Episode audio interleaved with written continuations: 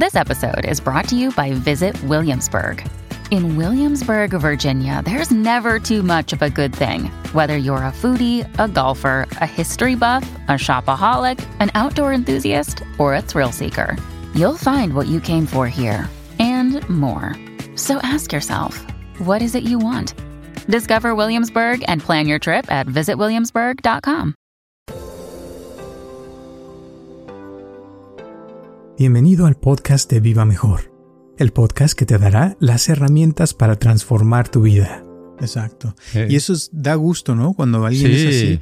Porque es como cuando vas a un restaurante y te sirven un platillo que te... O sea, por ejemplo, ahorita traigo una, un restaurante griego que acaban de abrir aquí cerca de mi casa he ido todos los días, no te, no te miento. Y todos los días llevo ya dos semanas de que abrieron eh, y pido una ensalada.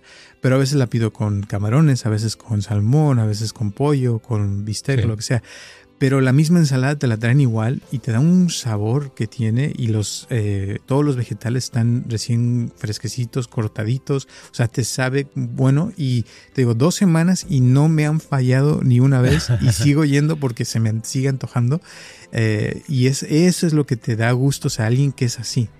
Es tan bueno, te voy a decir, que, que, ha habido un par de días que me he dado cuenta que no fue el chef que, que me hace la ensalada, porque a veces se ve diferente. Se ve un poquito diferente. Claro, sí, se nota luego. Ok.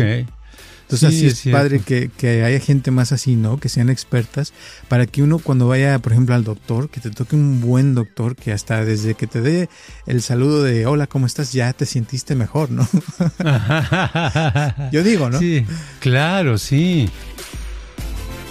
Yo, Roberto Aceves y Carlos González Hernández, desde 1993 hemos estado ayudando a la comunidad de habla hispana a vivir mejor. El día de hoy te traemos el tema de 10.000 horas para ser feliz que sea un orgullo lo que hacemos, que, sentamos un orgullo de también que lo hacemos y que sepamos que todavía lo podemos mejorar otro poquito, ¿verdad? Entonces eso es muy padre, eso te sube el estado de ánimo y te hace sentir una persona mucho, mucho mejor. Eso sería para mí una mejor manera de buscar la felicidad que en vez de andar diciendo, no, pues yo lo que necesito son unas cervezas, o yo lo que necesito es que todo el mundo me quiera, no, algo de habilidad personal, eso te da la seguridad, la confianza y te sube tu estado de ánimo. Muchísimas gracias por tu apoyo y por escucharnos como siempre y espero que te guste este podcast de 10.000 horas para ser feliz.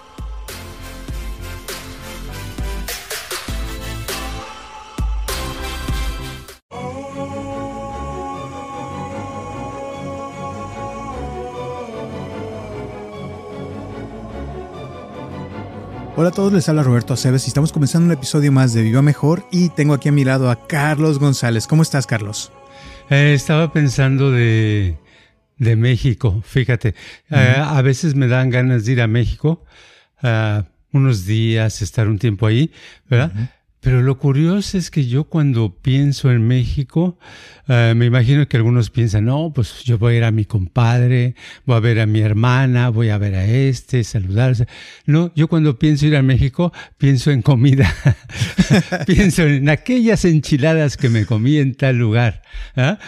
Y sobre todo en lugares que, este, la mejor comida que yo he encontrado ha sido en lugares, en changarros en la playa, en un lugar desierto, en donde nada más está un puestecito, en una carretera donde nada más hay un puestecito, más que en restaurantes así. He ido a, las veces que he ido, que fui a restaurantes, que he ido a restaurantes así muy acá elegantones, he ido porque me han invitado, pero yo nunca he pagado, pero así que me, que me han dicho, oye, vamos a este tal restaurante. No, no, no, no, no puedo, gracias.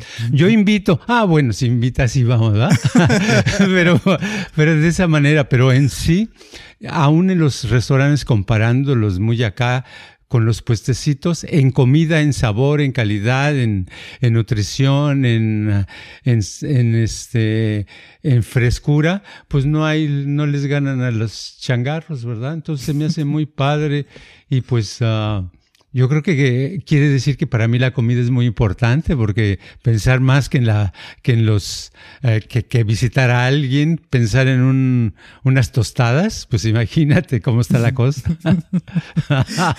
Me acordaste ahorita de un este video que vi en TikTok de que sale un letrero que dice, invité a mi novia a comer a Polanco, ¿no? Y Polanco es de las colonias más elegantes de todo México y salen este, ahí enfrente de un museo muy elegante eh, comiendo unos tacos este, en la calle, ¿no? O sea, porque ahí en, en, las zonas más elegantes ves montón de puestecitos también de, de comida en todas partes. Y, y lo más padre, yo creo, para mí es que puedes, por ejemplo, ver un puesto de tortas eh, en una esquina y luego te vas dos, tres cuadras y ves otro puesto de tortas, pero las tortas saben diferentes y las dos están buenas porque cada persona tiene su propio estilo de cómo hacer tortas. Ahora, tortas en México son como los sándwiches, ¿no? Que le agarran un pan y le ponen la carne en medio y le ponen salsa o lo que sea.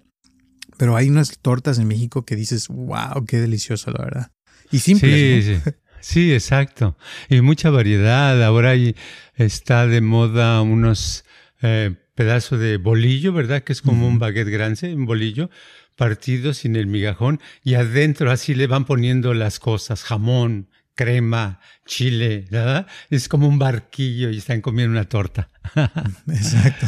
Pero eso yo creo que es porque en México, bueno, por mi experiencia, ¿no? de andar viajando, eh, porque también lo he visto en otros lugares donde, donde hay comida buena en otros países, pero yo siento que a veces en México lo que tienes que eh, ves un puesto, por ejemplo, de tortas y es una familia que lleva 20, 30 años haciendo lo mismo, o sea, no cambian de, de otra cosa, sino ya ves que están, ahí no sé si te tocó conocer a un puesto donde hacen tortas de chilaquiles. Y sí, cómo no toda la vida en, no me acuerdo en qué colonia, pero... La Condesa. La Condesa, exacto. Y es la misma familia, o sea que los papás le dejaron a los hijos y ahora los hijos a los nietos y así se ha pasado la, el negocio por muchas familias, ¿no? Sí, entonces llega a, este, la habilidad para cocinar la tienen ahí, porque es por generaciones es mucho tiempo, no es de que seis, hace tres meses se me ocurrió esta comida que alguien me dijo cómo se hacía, ¿verdad? Entonces saben y pues cada vez la calidad es mejor. Y así como esa hay muchos, o sea, el tío Tomás, creo es otro, otra este, franquicia que hay en todos lados de México, eh, y así hay varios que hacen una sola cosa y la van mandando, y yo creo que eso es lo que hace que algo funcione muy bien, que lo vas como, te vas haciendo como un maestro o una maestra de ese, ese tema o en esa cosa, y es cuando se logran cosas muy padres, ¿no? Sí, yo lo veo lo vi toda mi vida porque mi papá era taquero, pero yo crecí en eso y siempre lo único que hacía eran tacos, tuvo su taquería. Pero lo curioso, menciono esto porque aquí viene la cosa, que todos mis familiares tenían una taquería, fíjate. Cada familiar, el tío, el padrino, el otro tío, la otra tía, el hermano, los dos hermanos de mi papá, etc. O sea, estoy decenas y decenas de gente que eran del mismo lugar, y este que tenían una taquería, o sea, taqueros por tradición, entonces los tacos a todo el mundo le salía muy bien. Y el otro día, leyendo, encontré que en el pueblito donde yo nací, hay toda la gente que tiene la, la, este, la fama de que todos son taqueros. Fíjate, entonces sí, coincide, sí coincide, pues será que nada más mi familia son, pero no, parece ser que tiene que ver con el pueblo de Jalisco, ¿verdad? Donde todos de ahí evolucionaron cuando se iban a la Ciudad de México y se volvían taqueros. Entonces, claro, era natural, era una cosa tan fácil para ellos vender eso, hacer eso y, y probabas y veías que sí valían la pena comerlos. Claro. Y esto, o sea, lo ve uno también en otros países porque hay, hay gente, por ejemplo, en, Italia que hacen pizza, ¿no? Entonces, y la pizza, hay muchas maneras de hacer la misma pizza. Eh, en Roma, por ejemplo, veías muchos lugares donde había diferentes y cada uno tiene su estilo, tiene su forma de hacerlo. Y, pero lo que, a lo que voy es que lo que funciona es cuando ya se ha hecho algo muchas veces y sobre todo la consistencia, o sea, que, que te sí, que tú vayas y cada vez que vas te sirvan lo mismo y que te sepa igual, que tenga la misma calidad de sabor, de, de, de presentación, de todo, ¿no? Y que te, te, guste sobre todo, porque esa es la, la el fin de, de la comida, digamos, ¿no? Sí, es, es algo que se va adquiriendo, que no te lo pueden enseñar con recetas escritas. Ponle dos cucharadas de tal, ponle esto, ¿verdad? Porque las personas que han aprendido lo han aprendido como al ver a sus familiares, a sus papás, por ejemplo, hacer eso, y van creciendo y van aprendiendo y están actuando, y llega un momento en que ya inconscientemente, instintivamente saben qué cantidades sin analizar nada, cómo hacer eso y lo que el platillo, la comida que estén haciendo les sale bien. Y eso es, es muy bueno para todo, no nada más en la comida, en cualquier cosa. Si uno puede heredar esa capacidad y llevarla a cabo, llega un momento en que uno puede desarrollar mm, algo bueno. Por ejemplo, en, en Francia hay gente que compone violines. Dices, ¿cómo que alguien que compone violines? Pues sí, pero resulta que son señores como de mi edad, tal vez ahorita, pero que sus papás, eso es lo que hacían, ¿verdad? Y entonces son generaciones donde pues saben cómo a, hacer esa cosa, porque no nada más de componer, sino saber el medio de quién te va a, pedir que le repares un violín, ¿verdad? No, no es de todo, es un público específico. Y así en todas las especialidades, en todo lo que hacemos, es, es muy diferente a, a, por ejemplo, aquí en Estados Unidos yo lo que veo, el problema es que todo el mundo está cambiando de, de empleo cada rato y duran seis meses aquí, otros, y no sabe nada. A veces están, he visto cajeros que no saben dar el cambio correcto, ¿verdad? A veces por una los puedes sacar de onda. El otro día saqué de onda sin querer a alguien que le, le pagué, me, me, me estaba cobrando una cantidad y le di, como me pidió, eran qué, 60, 40 con 20 centavos. Entonces les di, le di los 20, te doy los 20 centavos para que no me des cambio. Ya me estaba dando este, muchos dólares de menos. ¿Verdad? ya no entendía, se confundió, duró unos minutos así, porque ¿qué? Le metí en su, en su cabeza, en sus matemáticas, el descontar 20 centavos que recibió extra. Entonces, dices, bueno, es por falta de, de experiencia, por falta de poder manipular los números y las cantidades de dinero, ¿no? Exacto. Y eso es lo, lo, que hay que ver, por ejemplo, con respecto al mundo, ¿verdad? Que a veces me pongo yo a pensar que hay, por ejemplo, cuando vas a la escuela, tú ves que hay estudiantes buenos y estudiantes no tan buenos y hay este gente que apenas pasa sus clases y hay gente que pasa muy bien, que es muy inteligente. Pero imagínate que vas a un doctor y te van a operar y te tocó un estudiante que no era tan bueno y que pasó de panzazo y te va a hacer una operación muy importante. Y dices, ching, o sea, ¿y cómo sabes si esta persona realmente va a saber lo que está haciendo o no? Y yo he visto muchas veces, por ejemplo, que vas eh, con un, psicólogo, por ejemplo, y vamos psiquiatra, porque los psicólogos no pueden dar drogas. Y el psiquiatra nada más te dice, ¿cómo está? Oh, estoy mal. Ok, te dan un montón de drogas, no te preguntan nada de quién eres, de que si eres feliz, esto. No, o sea, nomás te dan porque es lo que les enseñaron en la escuela. Pero eso no quiere decir que esa persona sepa qué necesitas o qué es lo mejor para ti. Entonces, eh, hay que tener en cuenta que hay gente que es muy buena para cocinar o para hacer ciertas cosas y hay gente que no. Y si uno se mete con los que no saben, vamos a tener muchos problemas y a lo mejor hasta te pueden matar.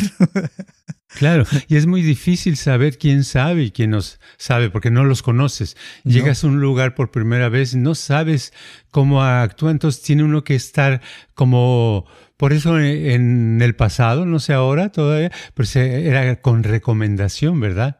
Dices, ¿a quién me recomiendas? Oh, pues yo te recomiendo. ¿Conoces a esa persona? Sí, pues sí, como no, operó a, a mi nieto, operó a mi hija, le, le, este, le arregló una oreja, lo que sea, ¿no?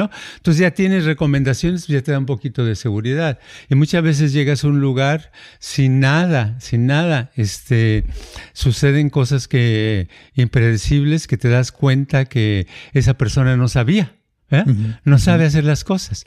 Voy a poner un ejemplo tan tonto como que fui a un restaurante de comida vegetariana, de esos Mother's Market que hay aquí, de esos son súperes, ¿verdad? Se llama Mother's Market es el título, pero ahí tienen su restaurante. Entonces, uno que de esos, el, uno que está en una ciudad X, Huntington Beach, este, eh, estaban, fuimos a, comer, pero había, antes íbamos seguido y había una mesera nueva. Esa mesera se tardó 15 minutos en tomarnos la orden, eh, pero ella no la tomó, no, sí, sí la tomó, ya me acordé. Esa mesera, para, que nos entendiera lo que queríamos, se tardó unos 10 minutos, porque les decías, oh, yo quiero yo le decía, este, quiero unos nachos, ¿verdad? Nachos, que es lo que siempre pido porque er, eran los mejores nachos que he comido acá. Nachos. Ok, me decía, oh, ok, sí, a hamburger, una hamburguesa, ¿De dónde salió eso? No, las palabras no se parecen, los sonidos no se parecen. Así, varios, hasta que dice, oh, perdón, perdón, sí, ay, perdón, perdón, es que tengo muchas meses. Ya se fue, no te miento, pero resulta que media hora después no había puesto la orden porque la ponen en una maquinita, la tienen que pasar, lo que escribían. Y este, eh, no puso la orden, entonces no salían. Entonces, ah, ya después le dijimos a otra persona que qué pasó. Dijo, a ver, a ver, oh, su orden no, le voy a decir que ponga su orden. Apenas le iban a poner la orden para la cocina. Entonces fue casi una hora para que trajeran la comida y la traje equivocada.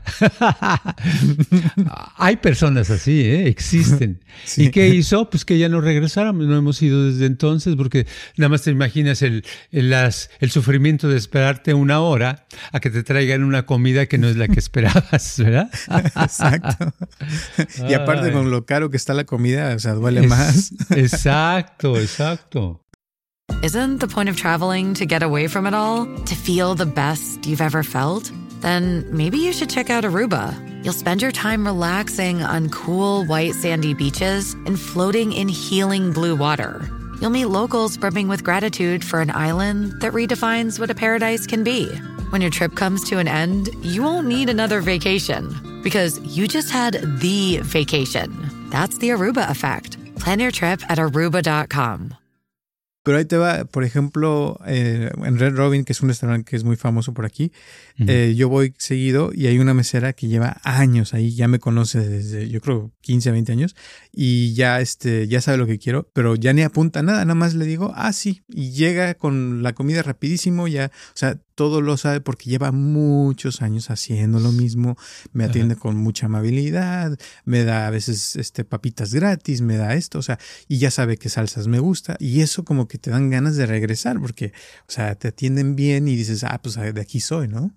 Sí, hay un, hay un psicólogo que no me acuerdo su nombre, si es Eric o algo, pero su apellido es Erickson, es como holandés o sueco, no sé qué, que su especialidad es de cómo una persona eh, se puede Su especialidad es en, en, en, cómo una persona se puede entrenar para llegar a un nivel alto de entrenamiento, ¿verdad? Entonces, este, él dice que para que alguien se haga un verdadero profesional y sepa realmente, necesita entrenarse mínimo, practicar esa profesión o eso, 10, eh, creo que 10 mil horas. Y 10 mil horas se dice fácil, pero 10 mil horas es mucho tiempo. Son años y años, ¿verdad? Y entrenarse en eso. Dice, por ejemplo, que no quiere decir que un doctor en general es como doctor entrena 10 mil horas y es un especialista un, en todo. No. Dice, si es cirujano y hace 10 mil horas en cirugía, entonces es un especialista en cirugía.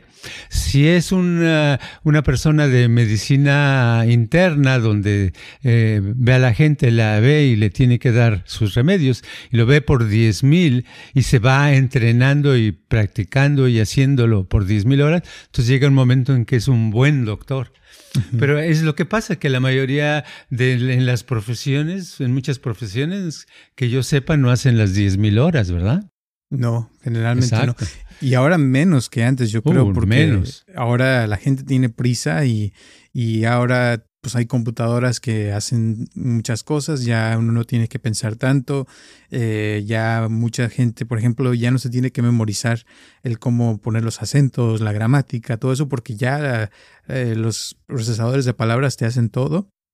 Y fíjate que estoy, sigo trabajando con Insight Timer, que es una aplicación de meditación, Y me acaban de mandar un mensaje hoy precisamente que ya hay mucha gente que está empezando a usar eh, inteligencia artificial para meter eh, grabaciones y que no quieren ya este no quieren dejar que entre eso que porque quieren mantener la aplicación como seres humanos no como máquinas que están haciendo todo. Entonces yo creo que ahora el ser un ser humano este que pueda entrenarse en algo va a ser un lujo porque ya cada vez va a haber menos necesidad porque las computadoras van a hacer todo no Sí, sí, incluso eh, también oí que en YouTube están entrando, empezando a ver videos de personajes como de esos que salen mucho en los videos, eh, que son famosos, que son conocidos, pidiendo dinero ¿verdad? Pero que en realidad son creados por la inteligencia artificial, que los, los verdaderos no saben nada de eso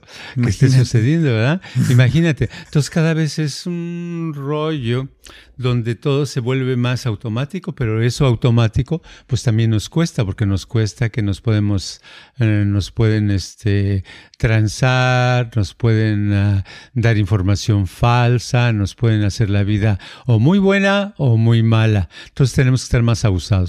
Exacto.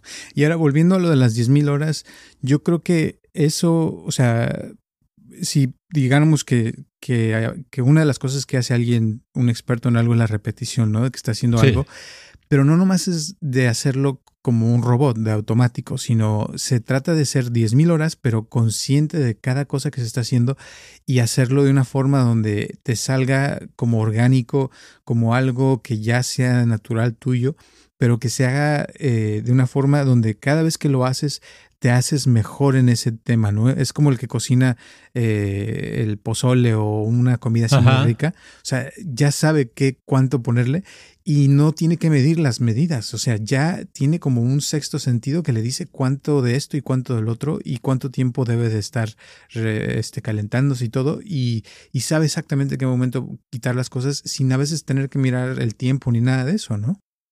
Sí, y, cada cosa que haces, que repites, repites sobre todo lo que te sale mal, lo corriges y lo practicas hasta que te sale bien, ¿verdad?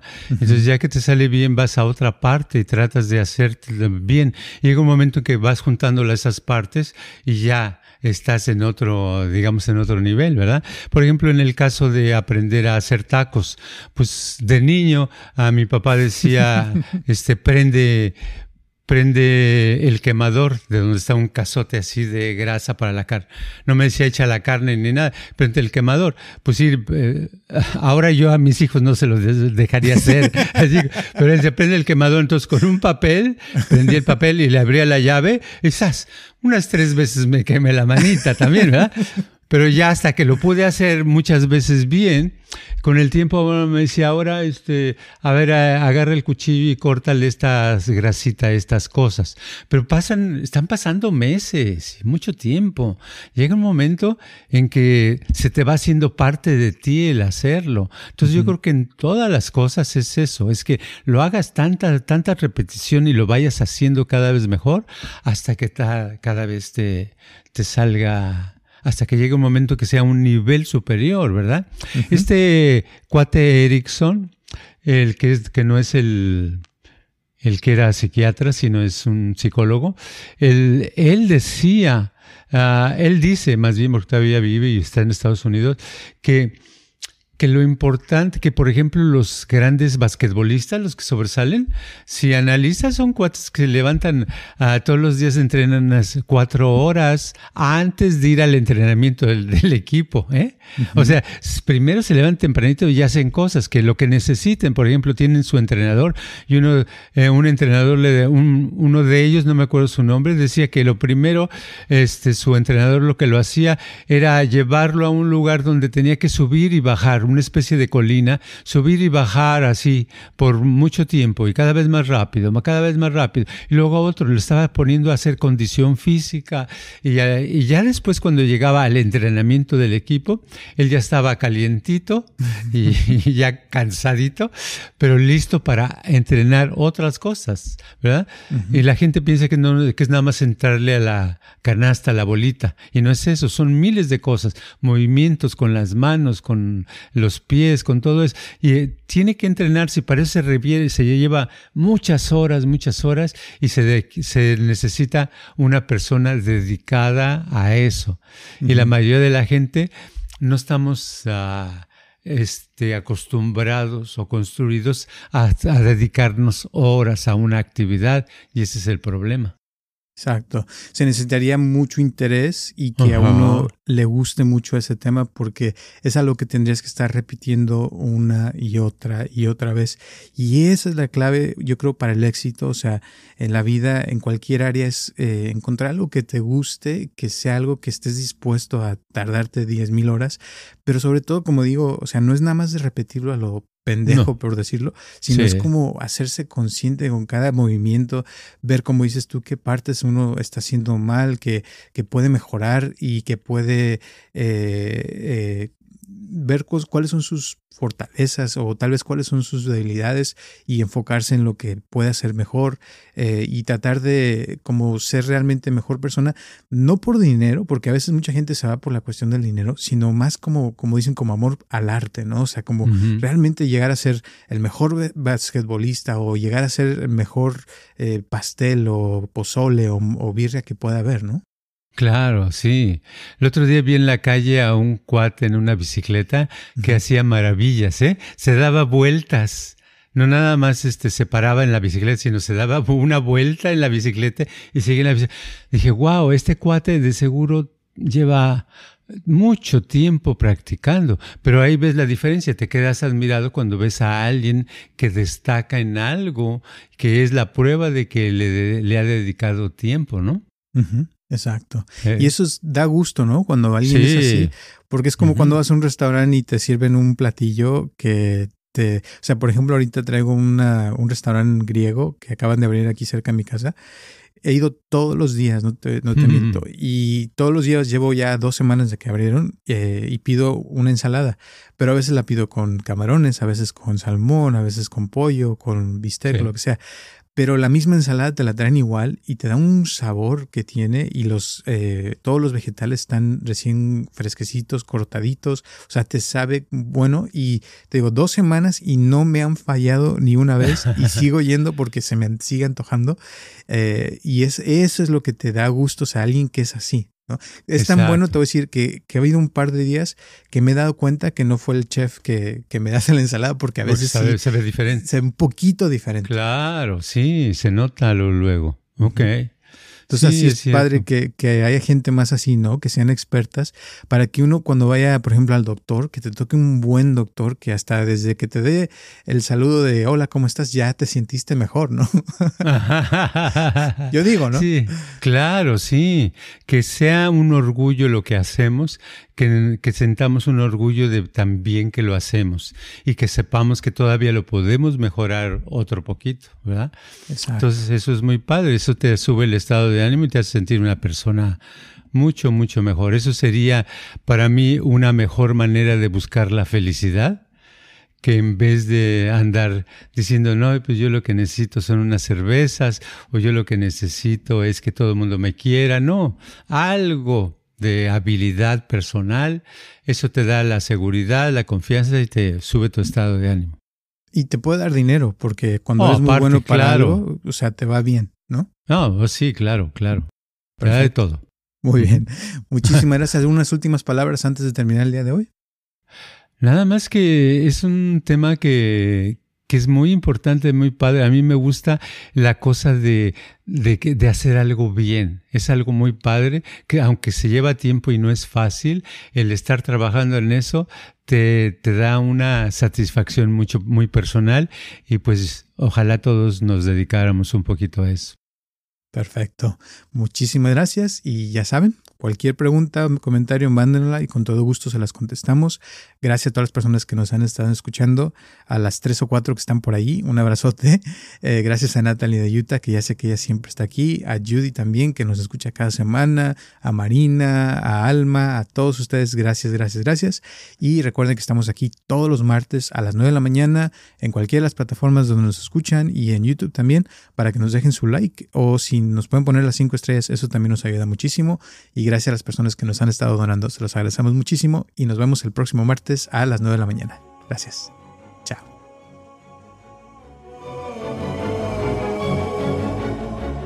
Este podcast está patrocinado por Viva Mejor. Ayúdanos a compartirlo con tus amistades para que crezca esta comunidad y si te interesa donar algo para que este podcast continúe o si tienes algún problema o pregunta que te gustaría resolver, por favor comunícate al área 714-328-4661 o mándanos un correo electrónico a vivamejorx3000 gmail.com.